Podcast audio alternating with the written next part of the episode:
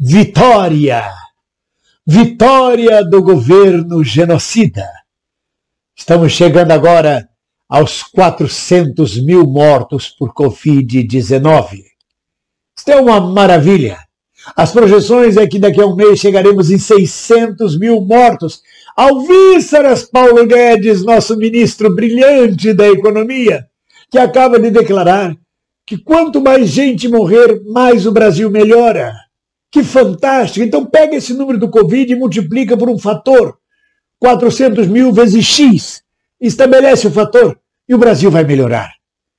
Isso me lembra muito essa frase de Paulo Guedes, me lembra muito aquele imbecil, o empresário idiota, que aliás é uma redundância se tratando da maioria dos empresários brasileiros, é a elite do atraso, que há seis anos atrás disse, há cinco anos atrás, disse, tirando a Dilma, no dia seguinte tudo melhora. Não melhorou. Depois veio o mesmo Guedes e disse, com a reforma da Previdência tudo vai melhorar. Não melhorou. Depois veio o mesmo Guedes gorduroso dizer: com a reforma trabalhista tudo vai melhorar. Não melhorou. E então agora a solução final que ele dá. Quanto mais gente morrer, mais o Brasil melhora. É brilhante, é fantástico você ter um ministro da Economia. Isso é genocídio puro. Ou seja, não é só o catarro que é genocida. O ministro da Economia também. Aqueles que os rodeiam, Todos são cúmplices do genocídio. Que fantástico. Olha aí, Paulo Guedes, aproveita a oportunidade, olha os fatos históricos. Vai buscar no Egito o exemplo, Pessar, a travessia, quando a morte leva os primogênitos de todos os egípcios. Busquem Herodes, nomeie Herodes, por exemplo, seu assessor especial. Herodes, o mais novo Chicago Boys, o que ele matou de criancinhas. Você pode começar com essa gente, com esse tipo de exemplo, e ir em frente. Você pode aumentar muito mais o número de mortos no Brasil por fome, por miséria, por suicídio, por dengue, por chikungunya, por malária, por febre amarela, por atropelamento, por assassinato, por homicídio, por tudo isso. Já pensou que fantástico? O Brasil vai melhorar se toda essa gente morrer? Hein? Hein? Canalha!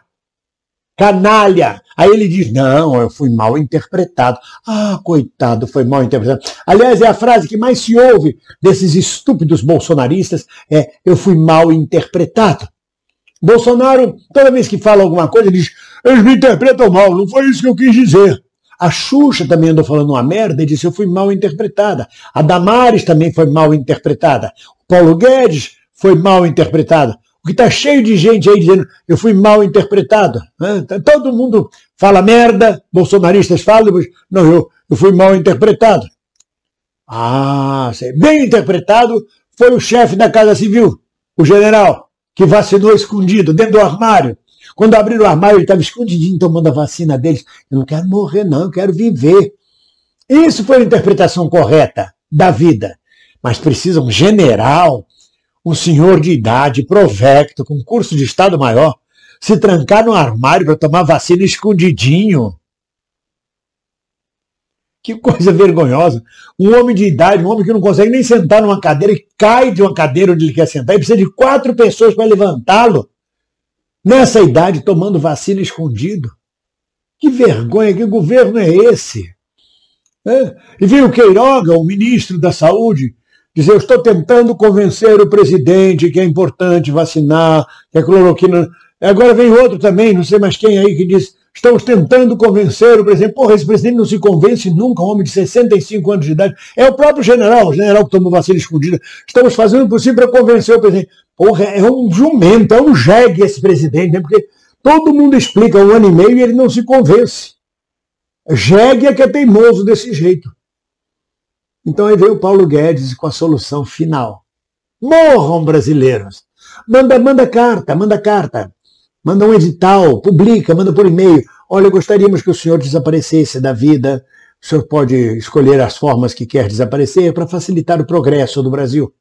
É fantástico, eu nunca vi ninguém, ninguém, ou só Hitler, com essa solução final. E assim mesmo não era para melhorar a economia alemã.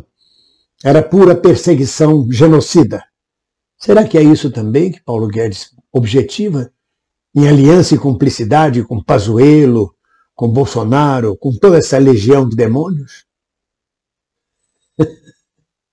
Mas de teimoso ou de teimosos, nós vamos continuar vivos.